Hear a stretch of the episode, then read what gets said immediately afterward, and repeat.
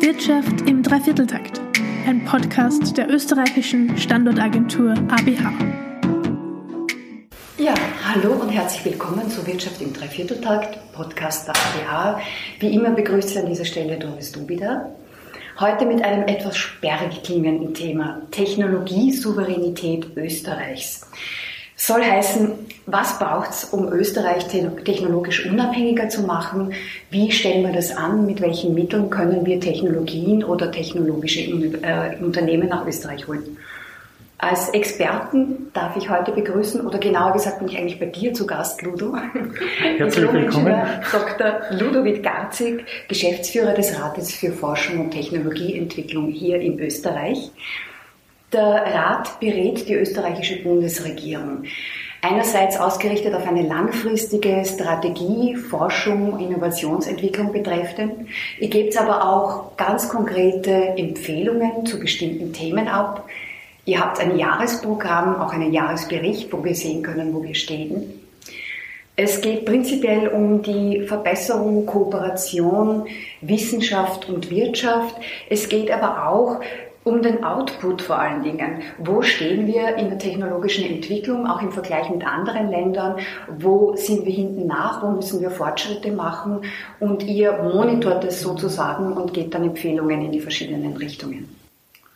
Ja, genau. Äh, äh, herzlich willkommen. Äh, freut mich, dass wir heute über ein spannendes Thema reden können. Äh, ja, der, der Rat hat im Endeffekt die Aufgabe, sich anzuschauen, wo wir in 10 bis 15 Jahren sein wollen das heißt, wie kann die Wettbewerbsfähigkeit des Standortes, äh, die Forschung und Innovationsorientierung verbessert werden?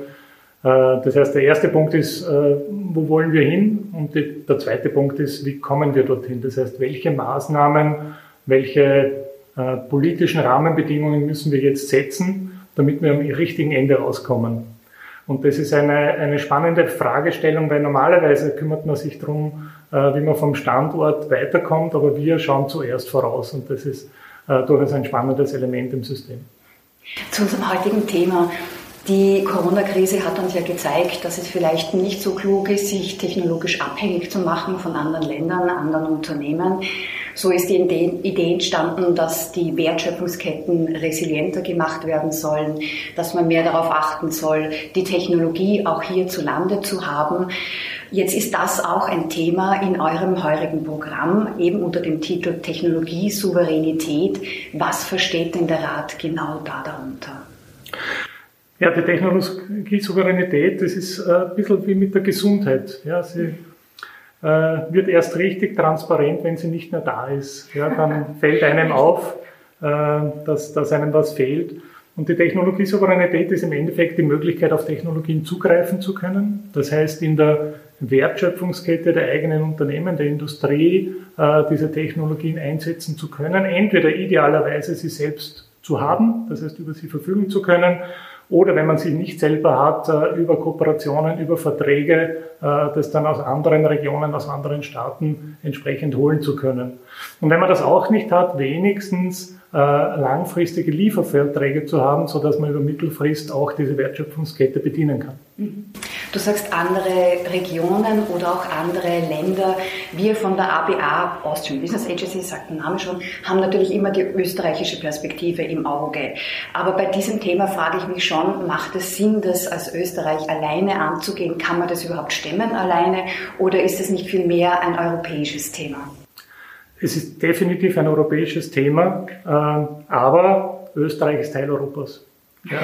Das heißt, die österreichische Stimme ist und, und bleibt ein wichtiger Teil in Europa, äh, nicht nur weil wir äh, Nettozahler sind oder weil wir einen relativ hohen Industrieanteil auch in Europa haben, sondern vorwiegend, weil wir Teil dieser europäischen Gemeinschaft sind und dieses, dieses Kulturraums und weil natürlich nur im europäischen Konzert es möglich ist, auch mit Regionen wie Asien oder USA äh, in einen Wettbewerb zu treten.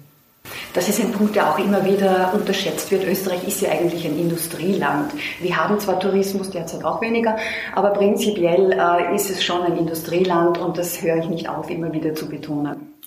Ja, das ist ein wichtiger Punkt. Äh, ich habe seit vielen Jahren versucht, auch schon äh, die Leute daran zu erinnern, was passiert, wenn der Tourismus mal wegbrechen würde. Ja, jetzt können wir das Ergebnis sehen. Äh, das hat begonnen, ich glaube, es war 2010, als ein Vulkan in Island ausgebrochen ist. und über kurze Frist der, der Flugverkehr zusammengebrochen ist oder nicht mehr möglich war, da konnte man schon erste Auswirkungen sehen und von da an haben wir auch darüber nachgedacht, welche Bedeutung eigentlich die Unternehmen und die Industrie im äh, volkswirtschaftlichen Rahmen haben. Das heißt, äh, wenn jetzt ein Bundesland, zum Beispiel auch in Österreich, sich auf den Tourismus beruft, äh, zu sagen, okay, was bleibt über, wenn da nichts mehr ist. Interessante Fragestellung und wie du sagst, das erleben wir jetzt gerade live. Ja. Ähm, zu diesem Austausch mit anderen Ländern. Es gibt ja viele Förderprogramme. Äh, es gibt äh, bei den Österreichern die Unterstützung für Wissenschaftler aus Österreich kommen, also diese Zuzugsbegünstigung. Es gibt aber viele europäische Programme, Förderprogramme, die die Mobilität der Forscher fördern. Von der, so jetzt muss ich nachschauen, Marie Sklodowska-Curie, schwieriger Name, äh, Programm bis über andere Mobilitätsprogramme, ganz neu jetzt das WEAVE. Die beziehen sich aber alle auf Forscher. Es gibt ganz wenig oder überhaupt keine Programme, die diese Mobilität bei den Unternehmen, bei den forschenden Unternehmen fördern. Gäbe es da Ansatzmöglichkeiten? Ja, äh, Humankapitalaustausch ist natürlich in der, in der Forschung, in der Wissenschaft äh, transparenter und wird womöglich auch stärker staatlich unterstützt. Aber es gibt es natürlich auch bei Unternehmen, äh, da sind es aber meistens die Unternehmen selber, die großen Wert darauf legen, auch entsprechende interkulturelle Ausrüstung im eigenen Humankapital zu haben. Das heißt, Leute auch reinzuholen äh, in die Mannschaft, in das mittlere Management, auch in den Vorstand, die kulturelle Erfahrung aus anderen Räumen mitbringen. Das ist sozusagen das immanente Interesse dieser Unternehmen und dafür geben die auch Geld aus äh, hier ist die Förderung von staatlicher Seite wahrscheinlich gar nicht so notwendig. Also eher Stichwort Diversität. Diversität, äh, wir sehen das immer wieder, dass die Unternehmen oder auch die im Endeffekt Forschungseinrichtungen oder Universitäten, die stärker interkulturell aufgestellt sind, in einem Wettbewerb sich äh, besser positionieren können, äh, weil sie einfach auch verstehen in einer Kooperation, wie die anderen Kulturräume aufgestellt sind, wie man mit denen in Wettbewerb tritt, aber auch in Kooperation tritt und sich einfach leichter tun damit. Trotzdem nochmal zurück zu den Förderungen. Das neue Programm Horizon Europe, also das Nachfolgeprogramm von Horizon 2020, äh, zielt ja auch in diese Richtung, auf diesen Austausch. Ähm, ich höre aber von den Firmen, dass sie vielfach gar nicht einreichen wollen, weil es so kompliziert ist, äh, weil die Chancen relativ gering sind. Sollte man da vielleicht ein bisschen mehr Werbung machen für dieses Programm oder Programme dieser Art? Ich glaube, diese, diese Programme sind auf eine spezielle Zielgruppe ausgerichtet äh, und das ist auch sinnvoll so. Äh, ich denke, Horizon Europe ist, ist ein Programm, äh, das noch nie so groß war äh, in den letzten Rahmenprogrammen. Ja. Es gab ja sieben Rahmenprogramme und dann die Nachfolge. Ich denke, es ist gut, wenn Europa eine starke Förderfunktion erfüllt für verschiedene, wir, wir haben ja jetzt auch einen European Innovation Council, der ist neu. Ja. früher war das stärker auf die Grundlagenforschung ausgerichtet mit dem Research Council, aber auch mit Kooperationen im angewandten Forschungsbereich. Hier ist ja Österreich extrem erfolgreich äh, mit den verschiedenen Forschungseinrichtungen, äh, auch mit den Komet-Zentren, auch mit verschiedenen anderen Akteuren, die in Europa aktiv sind. Ich denke, die wissen, äh, wie ihre Chancen stehen, wo sie einreichen müssen, damit sie erfolgreich sind äh, und dass wir praktisch in allen Bereichen mehr als äh, unseren Beitrag auch zurückholen konnten, äh, zeigt schon die die Wettbewerbsfähigkeit, die wir in diesem Bereich haben. Die Kometzentren, die du ansprichst, sind ja etwas sehr Spezielles in Österreich und überhaupt ein Vorzeigemodell. Dem sollte man vielleicht einmal eine eigene Folge widmen. Aber da spielen ja wirklich die Forschungseinrichtungen und die Unternehmen zusammen, um ganz spezielle Themen zu bearbeiten und das ist wirklich einzigartig. Ja, und du hast das am Beginn schon äh, genannt, die Kooperation zwischen Wissenschaft und Wirtschaft ist ein, ein wichtiger Punkt, äh, der in Österreich auch gut funktioniert. Äh, wir haben die Herausforderung, dass natürlich das Wissen entsprechend transferiert werden muss, um vom Input in den Output zu gehen. Äh, das ist etwas, was wir auch im Rat immer wieder diskutieren, was auch ein, ein sehr persönliches Thema von mir ist, äh, zu sagen, wir reden oft von der Innovationsfähigkeit, äh, aber als Argument kommt eigentlich nur die Forschungsquote, die ein reiner Inputfaktor ist. Das heißt, wie viel Wissen bauen wir auf? Ja. Und dann äh, vergisst man oft darüber nachzudenken, wie das Wissen auch in den Markt geht und entsprechend ökonomisch umgesetzt wird. Mhm. Zu dem Thema hätte ich gleich noch eine Frage zur Umsetzung und zur Nutzbarmachung des Wissens. Die Europäische Kommission setzt mit der Strategie Europa äh, auf ein intelligentes und nachhaltiges Innovationswachstum.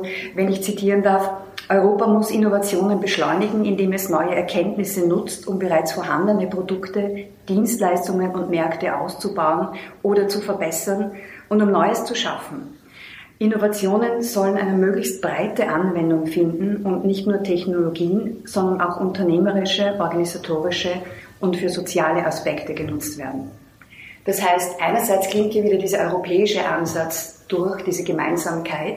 Andererseits heißt das für mich, oder so interpretiere ich das, dass bereits vorhandenes Wissen nutzbar gemacht werden soll, und zwar für alle. Das hieße aber auch dann für Unternehmen, für Forscher in anderen Ländern. Momentan erleben aber gerade mitunter gegensätzliche, eher nationalistische Strömungen. Wie kann das funktionieren? Ja, ich denke, die, Formulierung, die du jetzt genannt hast, ist eine sehr äh, diplomatische Version der wir haben mehr Input als Output. Mhm. Das heißt, wir hätten viel mehr Wissen, als wir nutzbar machen. Äh, wir haben das hier im Rat einmal genannt, der sogenannte Geistesblitzindex. Das heißt, äh, wie viele Ideen werden hier in unserem europäischen Raum geboren und wo werden diese Ideen dann umgesetzt? Und wenn man sich das anschaut, und das ist jetzt nicht nur, dass die Patente vielleicht auch woanders eingereicht werden, sondern wirklich die Marktumsetzung, das heißt, wo dann auch Geld mit diesem Wissen verdient wird, das findet oft nicht in Europa statt. Und zwar nicht, weil wir äh, das nicht können würden, sondern weil die anderen einfach schneller sind in der Umsetzung, weil sie stärker marktorientiert sind. Das ist eine, eine kulturelle Frage auch. Äh, gar nicht des Könnens, sondern oft des Wollens und der Umsetzung. Äh, und ich denke, die, die Europäische Kommission auch in dieser Strategie weist einfach darauf hin, dass wir hier Potenzial haben. Das mhm. heißt, dass wir, wenn man so will, ein bisschen unter unserem Wert geschlagen werden, auch in der Wettbewerbsfähigkeit, äh, weil wir dieses Wissen nicht ausreichend selbst umsetzen. Mhm. Ähm, ein Punkt in eurem Programm ist auch die Internationalisierung, die eigentlich in dieselbe Kerbe schlägt. Es geht letztendlich um den Austausch, ähm, um die Vernetzung Österreichs ähm, im Austausch mit dem global, der globalen Produktion von Wissen, wie ihr es nennt. Das finde ich einen schönen Begriff. was kann Österreich da noch mehr tun oder wo wären da Ansatzpunkte? Ja. Ohne euren Programm jetzt vorgreifen zu wollen. Ja, naja, Österreich ist ja jetzt nicht nur eine, eine exportorientierte Volkswirtschaft, sondern Österreich war auch schon immer Knotenpunkt äh, des internationalen Wissensaustauschs. Ähm, es ist natürlich äh, bekannter zum Beispiel in Asien für die, für die kulturelle und für die Kunstausrichtung. Das heißt, äh, Menschen, die nach Österreich studieren kommen, das ist eher bekannt dafür, jetzt auf äh, Musik- äh, und Kunstuniversitäten zu studieren vor allem aus Asien. Aber ich glaube, wir müssen auch darauf hinweisen, dass wir eine sehr starke technische Ausbildung bieten können und hier auch wirklich äh, Menschen ausbilden, die dann international erfolgreich sind. Ja, auch wieder in Asien zum Beispiel, in Singapur, auch in Taiwan, auch in Südkorea erfolgreich sind. Äh, es war vor, vor wenigen Jahren, war noch der Zug sehr stark Richtung Westen von uns, das heißt äh, in die USA, nach, an die Ostküste, aber auch an die Westküste. Jetzt hat Asien ganz stark aufgeholt. Äh, man sieht das auch ein bisschen an den äh, politischen äh, Verbindungen, an den diplomatischen Reisen, die es gibt. Also hier hat Asien ganz stark aufgeholt in den letzten vier, fünf Jahren. Und daran sieht man auch diese Balance, die es dann gibt im Wissensaustausch. Ja, und Europa ist hier natürlich aus unserer Sicht im Mittelpunkt, sollte es auch sein. Und ich glaube, auch unser Selbstbewusstsein sollte das repräsentieren. Wenn du Silicon Valley ansprichst, ähm, das ist gleich ein Vorgriff auf mein nächstes Thema, auf den Fintech-Standort Wien. Da habe ich äh, Gäste oder werde ich Gäste haben, die ursprünglich Österreicher sind, in Silicon Valley gegangen sind, dort sehr erfolgreich waren und jetzt wieder zurückgekommen sind und hier ein noch erfolgreicheres Unternehmen gegründet haben. Das finde ich doch ein schönes Beispiel. Aber davon näher, mehr in der nächsten. Ja, äh, wenn man das als Blaupause, als Muster nimmt, kann man sagen, es ist gut, wenn die Menschen woanders hingehen, dort auch die entsprechende Innovationskultur sich aneignen und dann auch wieder zurückkommen. Ich habe halt als ABA immer so den Betriebsansiedler-Aspekt, da brennt halt mein Herz dafür. Und jetzt ist es schön, wenn Menschen von da nach dort gehen und ähm, Know-how ausgetauscht wird. Aber ich äh, versuche immer noch ein bisschen auf die Firmen zu fokussieren. Könnte dieser Austausch oder sollte dieser Austausch am Ende nicht auch dazu führen, dass mehr Betriebsansiedlungen, sprich innovative Firmen sich in Österreich dann ansiedeln? Kann man das irgendwie noch mehr steuern oder äh, fördern? Ja, ich denke nur, wir kommen wieder zum selben Punkt zurück, weil äh, was ist denn das große Kriterium, warum sich eine Firma an einer Region ansiedelt?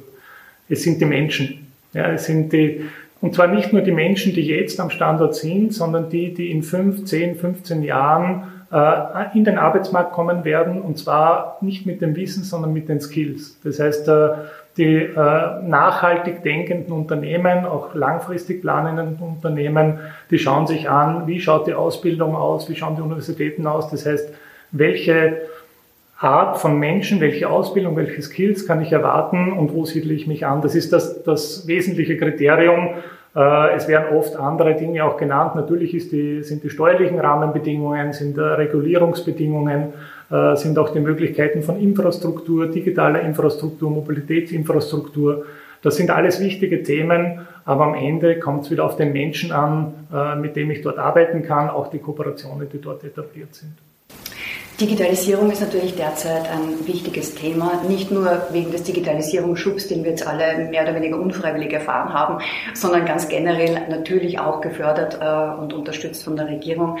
Äh, Frau Bundesminister Schramböck hat äh, schon anklingen lassen, dass sie vor allen Dingen Firmen aus dem IT-Bereich, aber auch aus dem Life Science-Bereich nach Österreich holen will.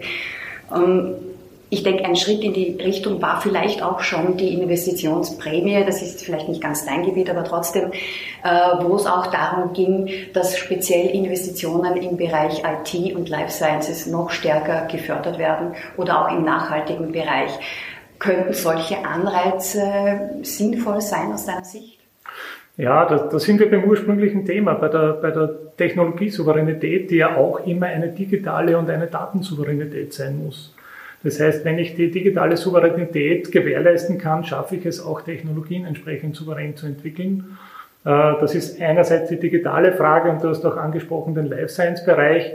Äh, ich glaube, man muss jetzt nicht nur die Pandemie bemühen, um zu sagen, es ist günstig, im Life Science Bereich Technologien vorhalten zu können und entsprechend auch Produktionskapazitäten, um entsprechend auf solche Rahmenbedingungen und Änderung von Rahmenbedingungen reagieren zu können. Wobei man sagen muss, dass gerade Life Sciences doch immer ein Stärkefeld Österreichs war, zumindest in Forschung und Entwicklung, Produktion vielleicht nicht so sehr. Da haben wir noch einiges gut zu machen. Aber ich glaube, im Bereich Forschung und Entwicklung sind wir da schon ganz gut aufgestellt. Wir sind da gut aufgestellt und wir sind auch international bekannt dafür. Ja, äh, und auch äh, die Frage BioNTech und die Co-Gründer von BioNTech, glaube ich, beweisen das wieder, äh, wie sehr wir in diesen Kreisen auch uns gut etablieren konnten. Ja, absolut. Klein, aber fein. Ähm, weil wir schon bei klein sind, die österreichischen KMUs äh, kooperieren ausgesprochen oft oder überdurchschnittlich oft mit Universitäten oder außeruniversitären Forschungseinrichtungen im europäischen Durchschnitt. Ähm, ich denke, das ist doch ein Vorzeigebeispiel. Kann man da vielleicht noch mehr daraus machen oder ist es zumindest ein Schritt in die richtige Richtung? Ja, da, wenn man so will, kommt die ähm, Abgeschlossenheit und die kleinere Community hier uns ein bisschen entgegen. Das heißt, äh, die Menschen kennen sich sehr gut. Äh, das äh, sind auch zum Beispiel oft Spin-offs von Universitäten, äh, die dann KMUs sind oder auch zu größeren Unternehmen wachsen. Und hier gibt es natürlich ganz starke Verbindungslinien zu ihren Alma Maters, wenn man so will, das heißt zu ihren Universitäten, wo sie, wo sie herkommen. Und diese Verbindungslinien sind dann auch tragfähig für die weitere Entwicklung. Das heißt, KMUs, die ja meistens jetzt keine Forschungsabteilung vorhalten können, weil sie einfach noch nicht groß genug sind, nutzen die Forschungskapazitäten an den Universitäten äh, und hier gibt es auch einen regen Personalaustausch. Äh, ich plädiere immer dafür, dass auch äh, die Leute an den Universitäten stärker eingebunden werden sollten in die Gründungsaktivitäten. Nicht unbedingt als Gründer selber, aber als Partner dieser, dieser mhm. KMUs, die ausgegründet wurden. Und hier müssen wir einfach mehr Offenheit an den Tag legen, auch im Austausch zwischen diesen Institutionengruppen. Mhm. Du hast vorhin etwas kritisch bemerkt, die Forschungsquote ist eigentlich kein geeignetes Messkriterium oder wird zwar fälschlicherweise so hoch geschätzt, aber es geht im Grunde genommen eigentlich um andere Dinge. Ja, die Forschungsquote ist ein, ein notwendiges, aber kein hinreichendes äh, mhm. Kriterium, um wirklich einen, einen wettbewerblichen Standort äh, groß zu machen. Natürlich brauche ich die Investitionen in neues Wissen ähm, nur ist, das, das Rad muss rundlaufen. Das Rad hat zwei Seiten. Das, die erste Seite ist, ich investiere Geld in neues Wissen. Äh, und die andere Seite des Rates ist, dieses Wissen auch wieder durch Innovation auf den Markt zu bringen und damit wieder das Geld zu verdienen, dass ich dann wieder in neues Wissen äh, investieren kann. Und nur wenn dieses Rad auch rund ist, wird es rund laufen. Das heißt, wenn ich eine Seite vernachlässige, das heißt äh, im Endeffekt an der Wissensinvestition in den Markt und damit wieder Geld zu verdienen, äh, werde ich das nicht schaffen. Und äh, wir beschränken uns in der Diskussion, auch in der politischen Diskussion, oft auf die eine Seite. Das heißt, wir konzentrieren uns auf die Forschungsquote. Äh, man muss natürlich äh, schon der Politik auch zugute halten, in den letzten 40 Jahren ist die Forschungsquote praktisch kontinuierlich gestiegen äh, in einem Bereich, der absorbierbar ist vom System. Das heißt, egal wie die politische Konstellation war, wer gerade in der Regierung war oder wie es oft gewechselt hat, es war eigentlich immer ein grundsätzliches Commitment, äh, hier mehr Geld zu investieren. Äh, und wir sind gestartet von knapp unter 1 Prozent 1980, sind jetzt bei knapp 3,2 Prozent und das in einem Rahmen, äh, wo kaum ein anderer Staat diese, diese Steigerungsquote nachmachen konnte. Die FE-Ausgaben sind besonders im Umwelt- und Nachhaltigkeitsbereich überdurchschnittlich hoch, was ich sehr interessant gefunden habe. Thema Nachhaltigkeit ist in Österreich vorhanden, das hat sich, glaube ich, schon herumgesprochen, das ist keine Frage. Aber trotzdem war das zum Beispiel auch ein Bereich, der bei der Investitionsprämie besonders hervorgehoben wurde, dass hier ganz stark auf Nachhaltigkeit und auf Investitionen im Bereich Nachhaltigkeit äh, ähm, gefördert wird. Äh, von, diesem, äh, von dieser Investitionsprämie haben natürlich auch viele Konzerne, die ausländische Mütter haben, Gebrauch gemacht. Einerseits ist es natürlich ein schönes Zeichen, wenn das auch so funktioniert, wie es geplant ist. Andererseits ähm, fragt man sich, kann man da mehr draus machen und damit vielleicht auch noch andere, Entschuldigung, ich gehe schon wieder in diese Richtung, Unternehmen aus dem Ausland mit solchen Müttern anlocken? Äh, das ist ein, ein wesentlicher Punkt natürlich der Anreizfunktion eines, eines Standortes ich würde es immer als Doppeldividende bezeichnen. Äh, einerseits natürlich diese nachhaltige Investition zu fördern. Ähm, man kann es auch Grand Challenges nennen oder Sustainable Development Goals, die im Vordergrund zu haben. Aber es ist natürlich schön, wenn man diese Herausforderungen lösen kann mit einer Wettbewerbsfunktion, die ebenso funktioniert. Äh, das heißt, wenn man schon investiert in die wettbewerbliche Entwicklung, dann kann man es auch gleich dort machen, wo es auch nachhaltig ist. Äh, und das, das ist die, die Doppeldividende. Und damit zieht man natürlich auch Unternehmen an, äh, die auch in ihren Unternehmenszielen, in ihrer Unternehmenskultur solche Dinge verankert haben. Was gäbe es noch in den Rahmenbedingungen? An welchen Schräubchen könnte man dann noch drehen? Jetzt nicht nur, um Unternehmen aus diesem speziellen Sektor anzulocken, sondern ganz generell innovative Unternehmen, technologieorientierte Unternehmen für den Standort Österreich zu begeistern. Ja, eine der wesentlichen Rahmenbedingungen, um Innovation zu betreiben, ist ein kultureller Faktor. Und das ist äh, zusammengefasst die Toleranz. Das heißt, wenn wir schaffen, gesellschaftlich, sozial unsere äh, Toleranzniveaus dorthin zu heben, wo sie offen sind für, für andere Kulturen, äh, für neue Produkte, für neue Themen, auch für Nachhaltigkeit, desto stärker wird der Anziehungsfaktor sein auf Unternehmen, die auch solche Dinge umsetzen wollen. Das klingt etwas schwierig umzusetzen, weil es natürlich leicht ist, einfach äh, einen, ein neues Forschungslabor zu bauen oder Kapital aufzustellen. Aber nachhaltig, das heißt über, über die lange Frist wettbewerbsfähig werden wir nur bleiben, wenn wir schaffen, äh, auch offen zu sein, äh, weil sonst auch keine Menschen zu uns kommen werden, die andere Kulturen verstehen, weil sie uns sich nicht wohlfühlen werden hier. Und damit werden wir auch keine Unternehmen anziehen, die, diese Leute beschäftigen wollen. Interessanter Zugang. Mhm. Ja, ich weiß noch nicht ganz, wie wir das jetzt umsetzen sollen, also jetzt strategisch, praktisch umsetzen, was man da für Empfehlungen geben kann, weil es sind jetzt Soft Facts letztendlich, mhm. weniger Hard Facts, aber ich denke, das ist ein Thema, dem man nachgehen sollte. Ich glaube, es kann jeder nur persönlich seinen Beitrag leisten zu dieser Offenheit und Toleranz. Äh, und äh, man kann natürlich sich selbst weiterentwickeln, indem man äh, diese Kulturen auch versteht. Das heißt, es gibt eine Möglichkeit, nämlich ähm, sowas nachzulesen. Und die viel bessere Möglichkeit ist, sich dorthin zu begeben. Ähm, auf das kommen wir noch zu sprechen. Du hast ja noch ein anderes Steckenpferd. Da wollte ich dich dann nachher auch noch dazu ein bisschen befragen, dass du da noch ein bisschen erzählst. Ähm, aber kommen wir nochmal zurück zu, zu den Anreizsystemen. Da gibt es natürlich auch ganz schnöde monetäre Anreize. Ähm, zum Beispiel hatten wir von der ABA sehr darauf gesetzt, dass zum Beispiel die Körperschaftssteuer reduziert wird. Das war ja ursprünglich im Regierungsprogramm der Plan. Ähm, im Zuge dessen, dass natürlich äh, durch die Covid-Krise viel Geld in andere Richtungen geflossen ist, das verständlicherweise dringender notwendig war, ist dieses Vorhaben natürlich jetzt etwas zurückgestellt, verständlicherweise, und ist auch nicht absehbar, wann es jetzt umgesetzt werden wird. Aber denkst du, dass ähm, finanzielle Anreize auch ein Mittel sind in der Unternehmenswelt? Ich glaube ja, allerdings mit einer reduzierten Priorität. Das heißt, ähm, das kommt dann zu tragen, das wird dann schlagend, wenn alle anderen Parameter, die darüber geordnet sind, gleich sind.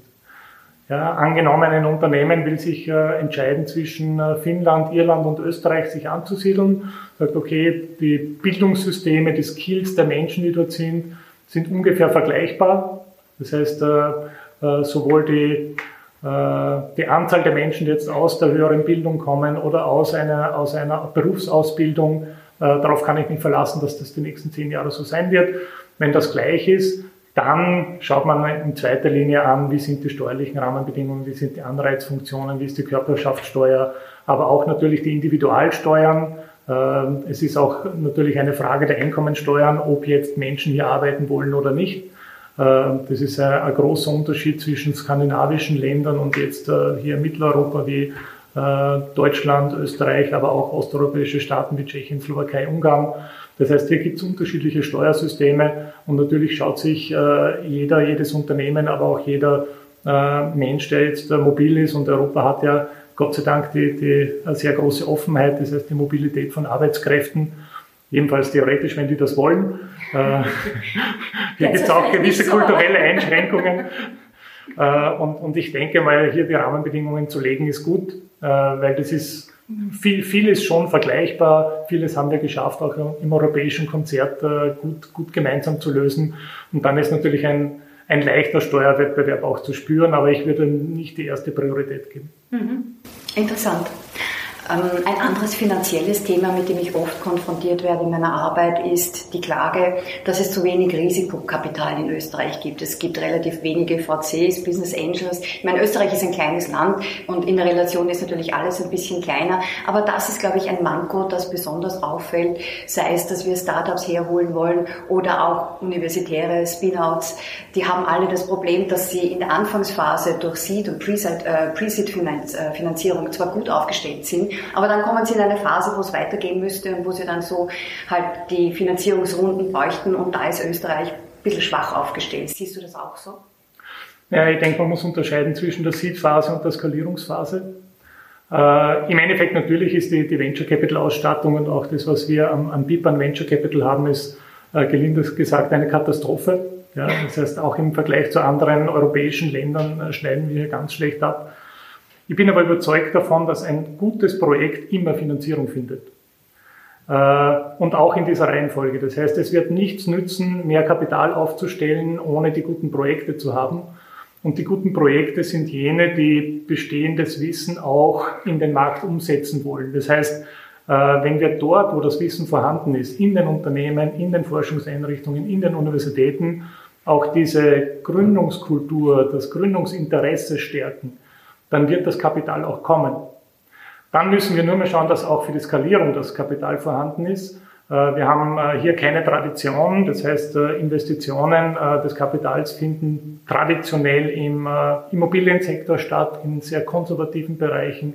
Und es geht nur ein sehr kleiner Teil in diese Bereiche. Was wir auch nicht haben, was zum Beispiel in den USA sehr stark ist, ist, dass auch Pensionsfonds und andere Fonds ganz stark in den Venture Capital Sektor investieren. Das ist bei uns aufgrund von Regulierungen und, und auch bei den Bankensystemen mit Basel einfach nicht möglich. Das ist nicht vorgesehen. Äh, und damit fehlt uns auch hier ein, ein Baustein. Aber innovative Gründer gibt es ja eigentlich jede Menge. Österreich ist bekannt als das Land der Hidden Champions, die Weltmarktführer, die keiner kennt oder kaum jemand. Ich meine, wir kennen sie schon, du kennst sie. Aber viele in der Welt draußen kennen sie nicht, dass es so interessante, wirklich innovative österreichische Firmen gibt, die mit ihrer ganz speziellen Nische Weltmarktführer sind. Das ist etwas, was ich denke, was uns helfen kann in der äh, Richtung äh, Technologiesouveränität. Kann man da noch mehr machen in der Richtung? Oder? Naja, die, die Hidden Champions, es gab mal eine Liste, das waren 254 Hidden Champions aufgelistet. Ja. Ich glaube, das war ein Kriterium, dass die mehr als 90 Prozent äh, Weltmarktanteil haben und, und eben auch äh, Exportquote eine entsprechend hohe. Äh, ja, wir, wir haben diese, ich, ich denke, ein, ein wichtiger Punkt ist, diese Champions äh, aus ihrer versteckten Funktion auch ein bisschen vor den Vorhang zu holen, um sie als Vorbildfunktion auch für junge Menschen nutzen zu können, zu sagen, ja, man kann das in Österreich erreichen, das ist möglich. Ähm, der Grund, warum die Hitten sind, ist ja meistens, dass der Marktbereich jetzt kein B2C-Bereich ist, das heißt, dass der nicht im, im Konsumbereich liegt, sondern im B2B-Geschäft, äh, wo es eben eine eingeschränkte Kundengruppe von Zulieferfirmen gibt, äh, wo das dann entsprechend abgeliefert wird. Äh, und ich denke mal, es ist gut, eben ein bisschen die vor den Vorhang zu holen und zu sagen, ja, wir haben die, ihr könnt das auch erreichen. Aber ich ähm, muss ein bisschen mein Veto einlegen gegen das, wir haben so viele innovative Gründerinnen und Gründer. Äh, ja, wir haben die, aber wir sind noch kein Gründerland. Ja, das heißt, wir haben noch viel mehr Wissen im System, als für die Gründung auch genutzt wird. Äh, wir haben mehr Potenzial. Wir haben auch viele Menschen, die sich die Gründung vorstellen können, aber denen so der letzte Kick fehlt, zu sagen, okay, ich mache es jetzt wirklich. Ähm, das, das liegt ein bisschen natürlich auch an unserem Wohlstand, äh, an der Bequemlichkeit. Das heißt, äh, wenn man einen ähm, Job hat, einen Arbeitsplatz, äh, der gut ist, wo man spannende Aufgaben hat, wo man gut bezahlt wird, ist jetzt der Anreiz, in ein volles Risiko, Risiko zu gehen, nicht besonders groß. Ja, das ist natürlich in, in einer Region, wo es auch ähm, stärkere wirtschaftliche Herausforderungen gibt, ist es natürlich leichter, die Leute auch zu überzeugen, so ein Risiko einzugehen, äh, um, die, um den sozialen Aufstieg zum Beispiel zu ermöglichen. Da sind wir jetzt ganz stark wieder im kulturellen Bereich, den du ja schon mehrfach angesprochen hast. Und ähm, wie schon erwähnt, du hast auch noch ein Steckenpferd, das heißt, du beschäftigst dich mit ähm, anderen Kulturen, mit Innovationssystemen in anderen Kulturen, mit äh, Training und Ausbildung. Erzähl uns ein bisschen davon. Ja, also der, die Verbindung zwischen Bildung und Innovation ist, ähm, ähm, wenn du so willst, mein Steckenpferd, beziehungsweise das, womit ich mich gern beschäftige, nämlich einerseits äh, die Innovation in der Bildung, das heißt, wie kann man Bildung auch verbessern und verändern, äh, aber eben auch die Innovation in die Bildung einzubauen, das heißt, äh, über Innovation zu bilden.